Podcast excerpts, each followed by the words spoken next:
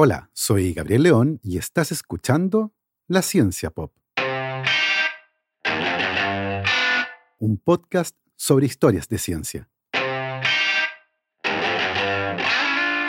Hoy les contaré cómo nació uno de los inventos más revolucionarios de la historia, un relato que nos servirá como excusa para hablar sobre moda, la evolución de los piojos, la importancia de soñar y cómo un hombre que tuvo 24 hijos encontró tiempo para usar sus encantos vendiendo un producto que nadie podía comprar.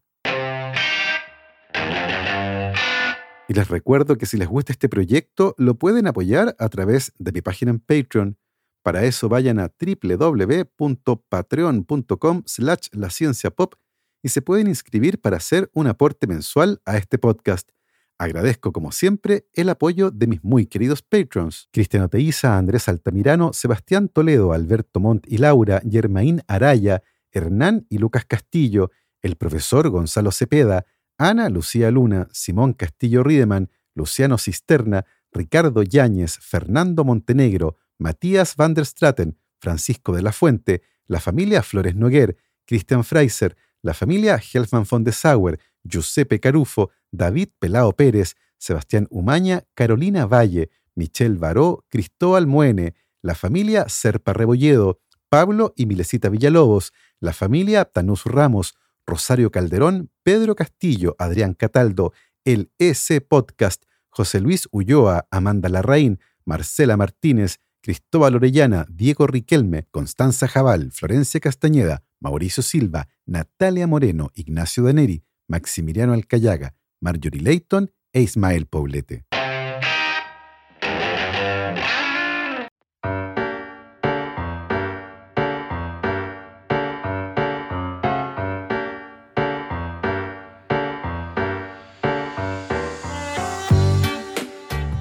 Hace un par de semanas, Carlos III fue finalmente coronado rey de Inglaterra, luego de esperar pacientemente durante años que su madre, la reina Isabel II, jubilara.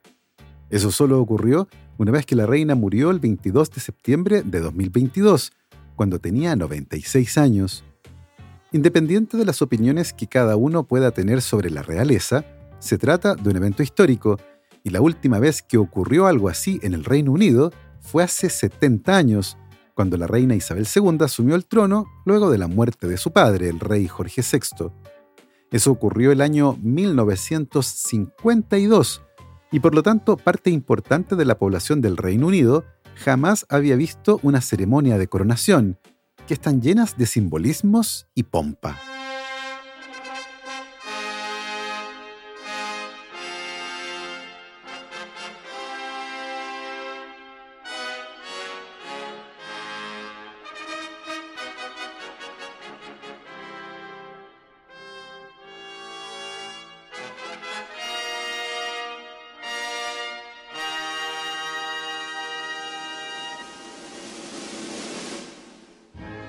En anticipación de un evento que iba a ocurrir en algún momento, y entendiendo lo interesante de la ceremonia de coronación, el año 2018 la BBC produjo un documental llamado The Coronation, la coronación, y que tenía como objetivo familiarizar al público del Reino Unido con esta ceremonia, que no ocurría hace muchas décadas. Al respecto, uno de los detalles más llamativos de esta ceremonia se vincula con las joyas de la corona británica, consideradas como la colección de joyas más valiosas del mundo y que es custodiada permanentemente en la Torre de Londres, aunque durante un breve periodo de la historia estuvieron ocultas en un lugar algo más discreto. Cuando la BBC realizó la investigación para el documental, se toparon con varias cartas que advertían que durante la Segunda Guerra Mundial, y temiendo que los nazis lograran poner sus manos sobre las joyas de la corona, el rey Jorge VI decidió esconderlas personalmente en un lugar imposible de imaginar, un lugar donde los soldados nazis jamás las pudieran encontrar.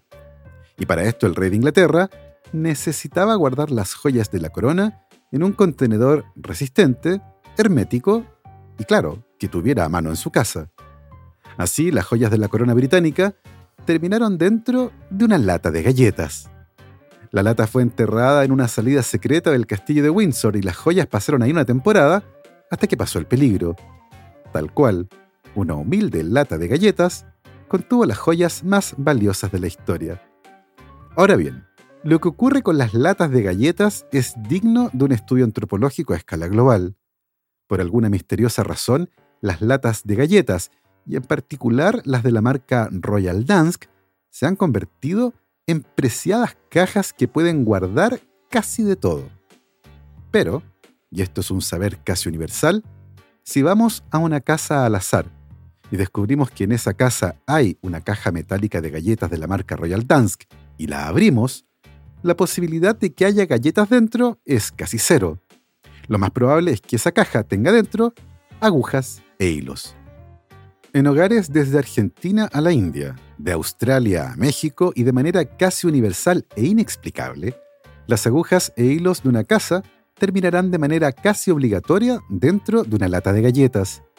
Es un fenómeno tan extendido que se han escrito múltiples artículos al respecto, aunque hasta donde pude leer, no hay investigaciones formales sobre este hecho tan llamativo. Algunos expertos creen que se trata de una costumbre anterior a nuestra fiebre por lo desechable, cuando además alimentos como azúcar o galletas venían en resistentes envases de lata, herméticos para extender la vida útil de los alimentos y claro, para evitar que las ratas se los comieran. Una vez que se terminaba lo que originalmente estuvo dentro de la lata, el envase era ideal para reciclarlo guardando otra cosa. En una época en la que todo servía para algo, las agujas e hilos que estaban esparcidos por toda la casa encontraban su nuevo hogar en la lata de galletas, el costurero de todas nuestras madres. Porque claro, no encontrar una aguja cuando se le necesita es frustrante, y también lo es encontrarla cuando no se la está buscando.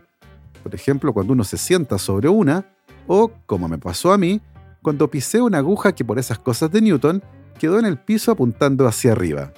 Sí, eso dolió.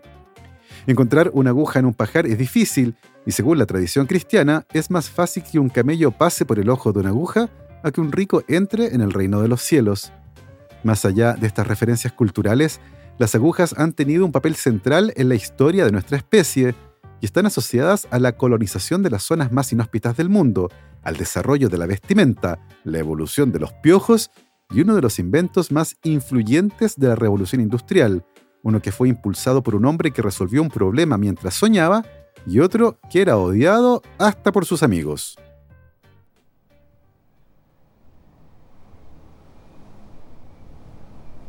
El río Inia atraviesa el suroeste de Siberia a través de un paisaje de sorprendentes cambios estacionales. En verano las aguas cristalinas corren entre los bosques, pero a medida que se acerca el invierno, el río se congela, las feroces tormentas de nieve cubren las montañas, las temperaturas caen violentamente, el paisaje se vuelve inhóspito y el clima se vuelve peligroso para los humanos. Pero a pesar de esto, excavaciones recientes en la zona han descubierto herramientas de caza de 50.000 años de antigüedad en la zona, lo que sugiere que los cazadores recolectores de la Edad de Piedra alguna vez habitaron la región. ¿Cómo pudieron sobrevivir en tales condiciones? La respuesta es que aprendieron a fabricar ropa adecuada para establecerse ahí. Como dicen los noruegos, Det fines ikke darlen baer, bare darlen klaer. No existe el mal tiempo, solo la mala ropa. El año 2018, científicos que trabajaban excavando cerca del río Inia descubrieron agujas de coser fabricadas hace más de 20.000 años y que a pesar de su antigüedad son muy sofisticadas. No solo son lo suficientemente afiladas como para perforar las gruesas pieles de animales, sino que poseen un ojo de aguja, lo que habría permitido a los primeros sastres enhebrar la aguja y coser. Muchas de las agujas descubiertas no se usaban simplemente para fabricar ropa, sino que también para hacer bordados y fabricar adornos. Ya a esa altura había un sentido estético en la fabricación de ropa. En otras palabras, nuestros ancestros no solo estaban preocupados de abrigarse, sino que también la vestimenta pudo tener un rol asociado a la identidad social, una forma de mostrar afiliaciones tribales y de hecho verse bien. El famoso antes muerta que sencilla parece ser algo milenario. Ahora bien, ¿Cuándo empezamos a fabricar ropa y a vestirnos? La respuesta a esta compleja pregunta proviene de una fuente inesperada, la historia evolutiva de los piojos. Resulta que existen dos especies de piojos que pueden vivir en los humanos y que se conocen como Pediculus humanus capitis, o piojo de la cabeza, y Pediculus humanus corporis, o piojo del cuerpo. Ambos son ectoparásitos humanos obligados, es decir, necesitan vivir en la parte externa de nuestros cuerpos y difieren principalmente en su hábitat. El piojo de la cabeza vive y se alimenta exclusivamente en el cuero cabelludo humano, mientras que el piojo del cuerpo se alimenta en el cuerpo humano, pero vive en la ropa. Esta diferenciación ecológica probablemente surgió cuando los miembros de nuestra especie comenzaron a usar ropa, un invento importante en la evolución humana para el cual no hay evidencia arqueológica directa.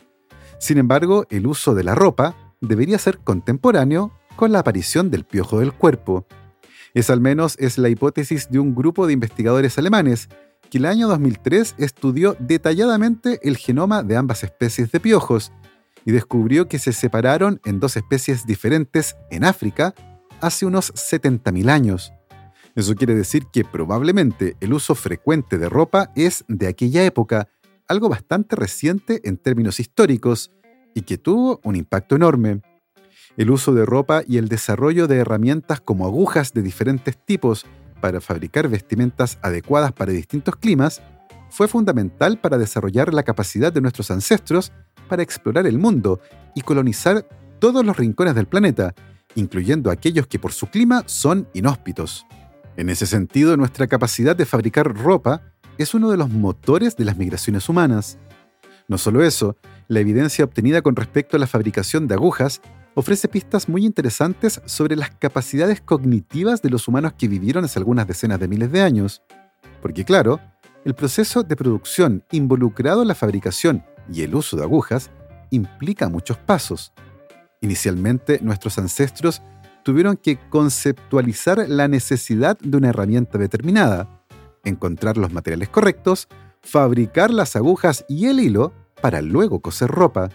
Se trata de una larga y compleja cadena de pensamientos que requiere de la combinación de diferentes elementos que hoy consideramos evidencia del tipo de cognición compleja que caracteriza a los humanos modernos.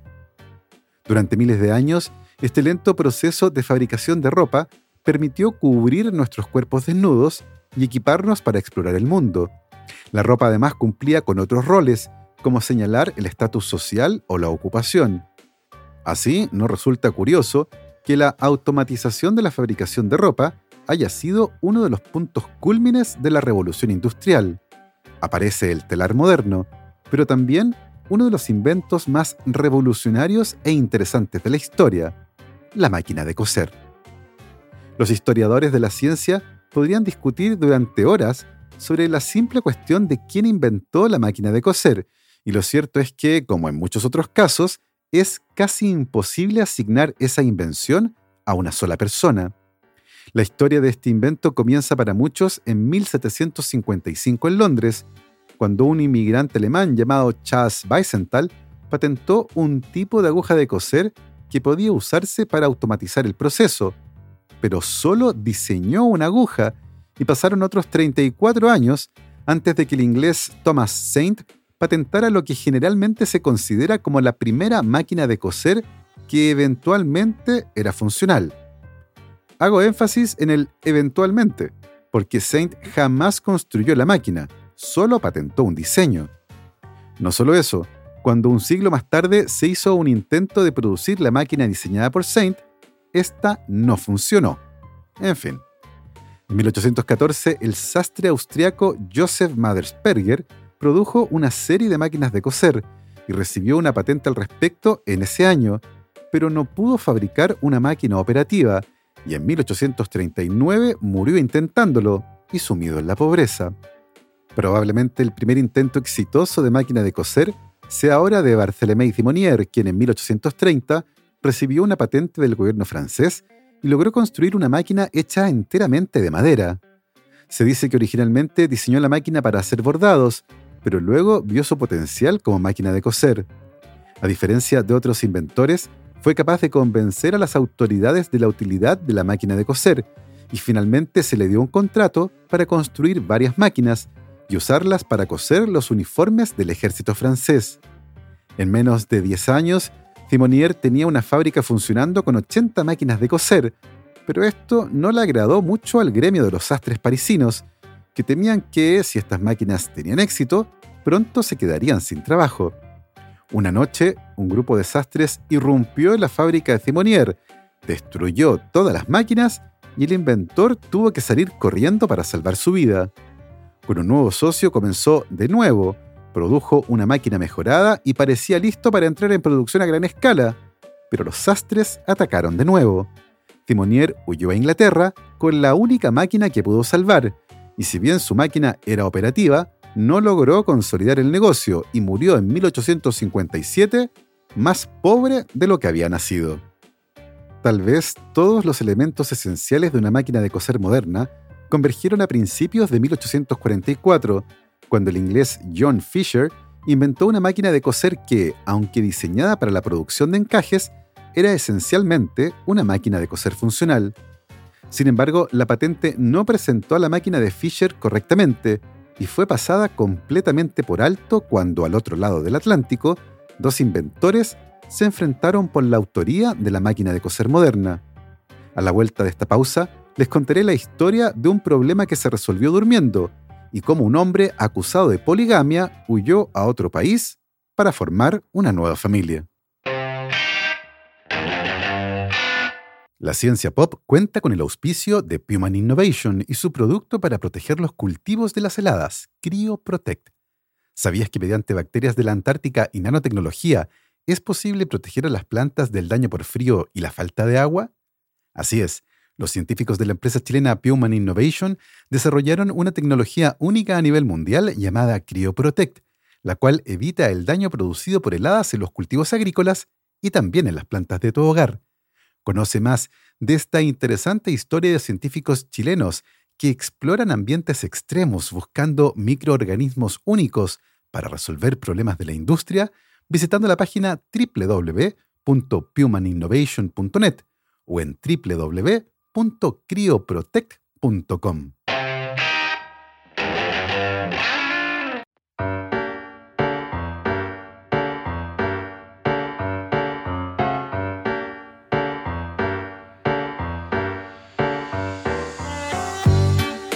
En Estados Unidos se reconoce que la primera máquina de coser funcional y que conceptualmente es similar a las máquinas modernas fue inventada por Elijah Howe.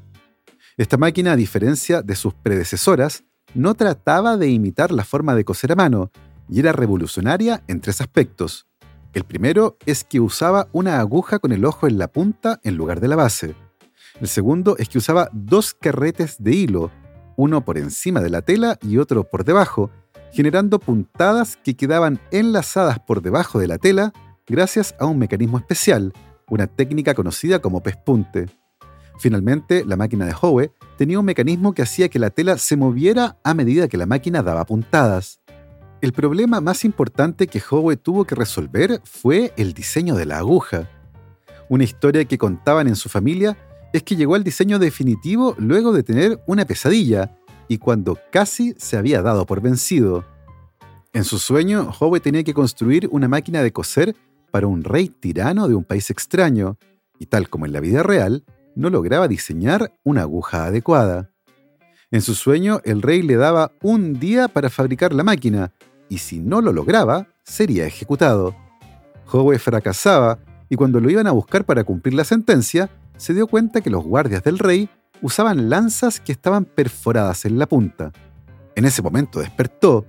Eran las 4 de la mañana y saltó de la cama, corrió a su taller y cinco horas después ya tenía el primer prototipo de aguja moderna.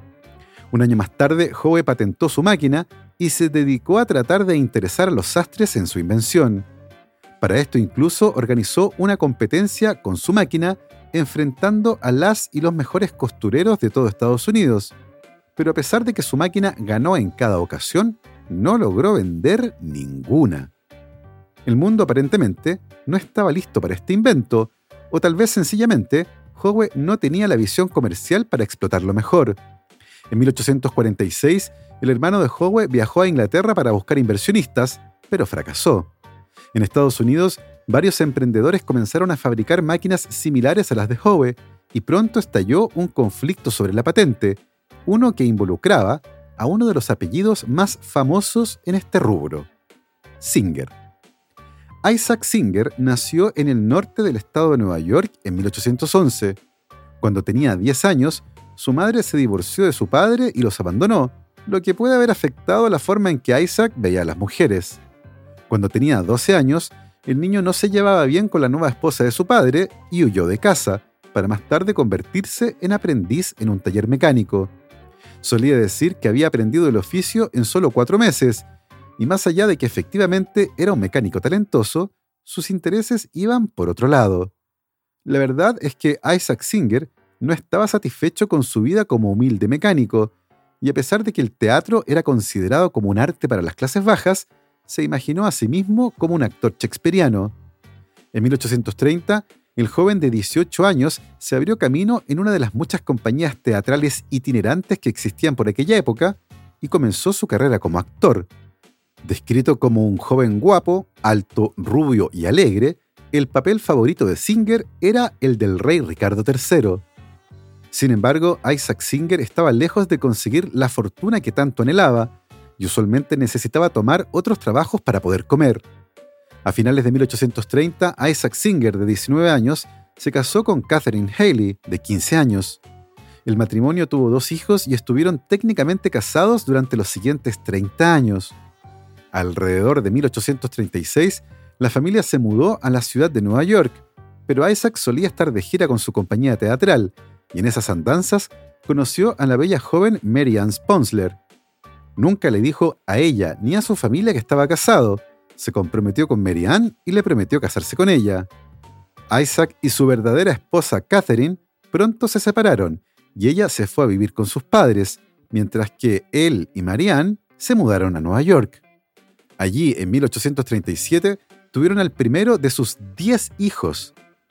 Isaac siempre se refería a Mary Ann como la señora Singer, y todos la conocían como su esposa, aunque nunca se casaron.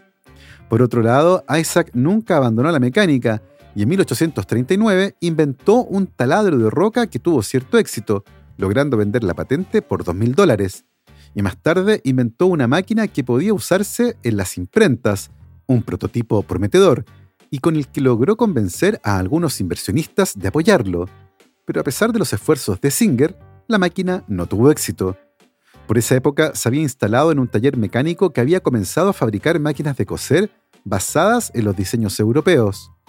Las máquinas no eran del todo buenas y le pidieron a Singer que metiera las manos para perfeccionarlas, pero este inicialmente se negó. Para él se trataba de un invento diabólico, uno que buscaba acabar con la costura, según él, lo único que mantenía calladas a las mujeres. En 1851, junto a dos socios, Singer logró diseñar una máquina de coser funcional, y su carácter histriónico fue fundamental para promocionarla. En dos años, los socios estaban mostrando sus máquinas en exposiciones en Europa y ganando premios. Las nuevas máquinas de coser diseñadas por Singer redujeron el tiempo requerido para hacer una camisa de hombre de 14 horas y 26 minutos a una hora y 16 minutos. El gran problema es que por esa época cada máquina costaba 125 dólares, el equivalente a varios meses de ingresos de una familia promedio. Se trataba de un invento prohibitivo. Por otro lado, muy pronto Elijah Howe demandó a Singer y sus socios, ya que estaban infringiendo sus patentes, y aparentemente Singer se había inspirado en los diseños de Howe para su propia máquina. En el camino, Singer y su socio Edward Clark traicionaron al otro socio mayoritario, y lo dejaron fuera del negocio. Clark era muy hábil para los negocios y pronto tuvo una idea clave. Como las máquinas de coser eran tan caras, se le ocurrió que las personas pagaran solo una parte de la máquina, se la llevaran a sus casas y luego pagaran la diferencia mes a mes agregando un extra por los intereses. Fue la primera vez que una gran compañía hacía eso y nació así el crédito a los consumidores. El negocio creció gradualmente y si en 1855 la compañía Singer fabricó 883 máquinas de coser, al año siguiente fueron 2.564. Ese año, en 1856, los tres mayores fabricantes de máquinas de coser se enfrentaron en la corte por las patentes. Uno de los abogados, viendo que el caso era casi imposible de conciliar, los reunió a todos y los convenció de agrupar y compartir sus patentes. Así se creó el primer consorcio de patentes, una técnica que más tarde se utilizó en la industria de los automóviles, las películas y las radios. Todos podrían usar las patentes de los otros, pagando al grupo 15 dólares por cada máquina de coser que fabricaran, y luego se repartirían ese pozo. Con el carisma de Singer y las habilidades comerciales de Clark, la empresa Singer vendió 13.000 máquinas de coser en 1860 y siete años después estaban vendiendo más de 120.000 máquinas al año. Mientras tanto, Isaac Singer se hizo rico y se volvió aún más caprichoso y excéntrico. La familia se mudó a una mansión y Singer hizo construir el carruaje más grande de la ciudad. De paso, Singer logró divorciarse de su verdadera esposa, y Marianne creyó que Isaac era libre para casarse con ella, pero por supuesto, él no tenía interés en hacer tal cosa. Ella aceptó seguir viviendo la farsa, teniendo pocas opciones. Pero cuando en 1860 vio a Singer paseando en un carruaje con una de sus amantes, hizo un escándalo de proporciones, atrayendo la atención del público y espantando a Edward Clark, que temió por el prestigio de la compañía. Resultó que, investigando, Isaac Singer tenía cuatro familias distintas, todas viviendo en Manhattan, con un total de 16 hijos. El escándalo fue tan grande que Isaac Singer tuvo que huir a Inglaterra. Allí, era que no, conoció y se casó con otra mujer, la francesa Isabella Oyer, de 19 años. Entre 1863 y 1870, el matrimonio tuvo seis hijos. Mientras Singer seguía ocupado desparramando sus genes por el planeta, Clark intentó utilizar agentes de venta independientes en todo el país, pero con demasiada frecuencia esos agentes también vendían modelos de la competencia así que decidió contratar solo personas que representaran exclusivamente a Singer, personas que pudieran demostrar y vender las máquinas trabajando en oficinas locales ubicadas en cada estado. Nació así una de las primeras cadenas de ventas minoristas especializadas. El conservador Edward Clark y el extravagante Isaac Singer se odiaban evidentemente.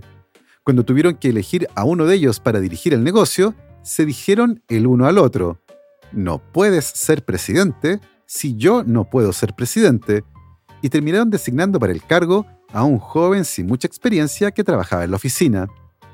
Singer llegó a ser el mayor fabricante de máquinas de coser del mundo, pero a fines del siglo XX, la emergencia de competidores y la reducción del mercado casero de máquinas de coser les pasó la cuenta, y la compañía lentamente desapareció. Hoy la historia de las máquinas de coser está asociada al apellido Singer, un hombre que tuvo 24 hijos con 5 mujeres diferentes y que traicionó a sus socios sin remordimiento, para terminar encarnando a la persona que mejor se ajusta a uno de los mejores insultos de la historia, obra del gran Oscar Wilde, cuando se refirió a un hombre que no tenía enemigos, pero que era enormemente despreciado por sus amigos.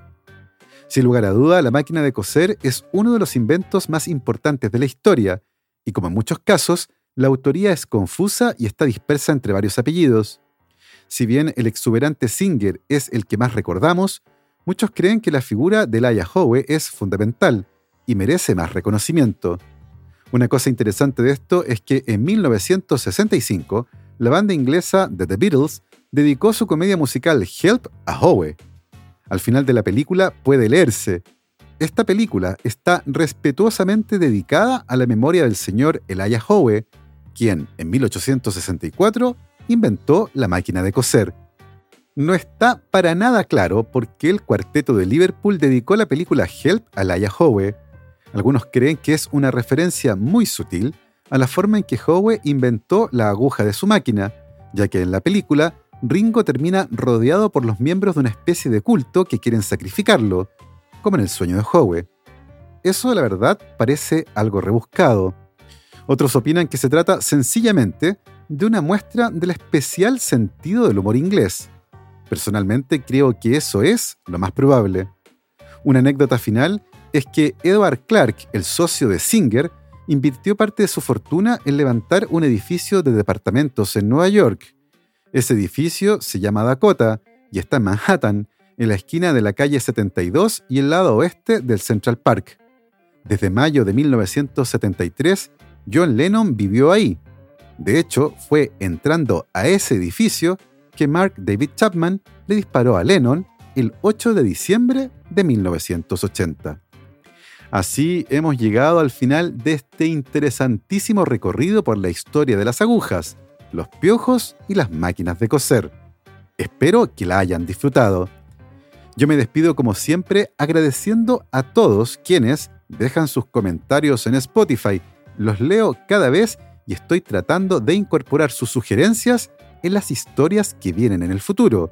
Y por supuesto, agradezco como siempre el apoyo fundamental de mis muy queridos patrons. La familia Yuri Martínez, Bernardo Polak, Claudio Oyarzo y Toña, Sebastián Beche, Cirilo Fede y Pola, la familia Calen Quegrolo, Alejandra Díaz, Fernando Araya, la familia de la Cruz Morales, Alberto Pozo, Cosca Ibanya, Pilar Calderón, la familia Fuentes Chonfet, la familia T.S. Ríos, Beatriz Geldres, Martín Garrido, Luis Alberto Soto, Juan Catipillán, María Paz Domínguez, Emma y Ana Llenaro, Paula Lagos, Sandra Marras, la familia Mateluna Morán, David Saenger, María Soledad Neira, Giovanni Rosales, Olivia Artigas, la familia León Bosch, Ricardo Evia, la familia Permonti Rivera, Sergio y Jorge Pincheira Arancibia, Sergio Yuri Espinosa, Los Rojas Peredo, Felipe Palma, Mario Vicuña, Ariel Guerrero, Paola Oyarzún, Ronda Butler y Bruno Gisling.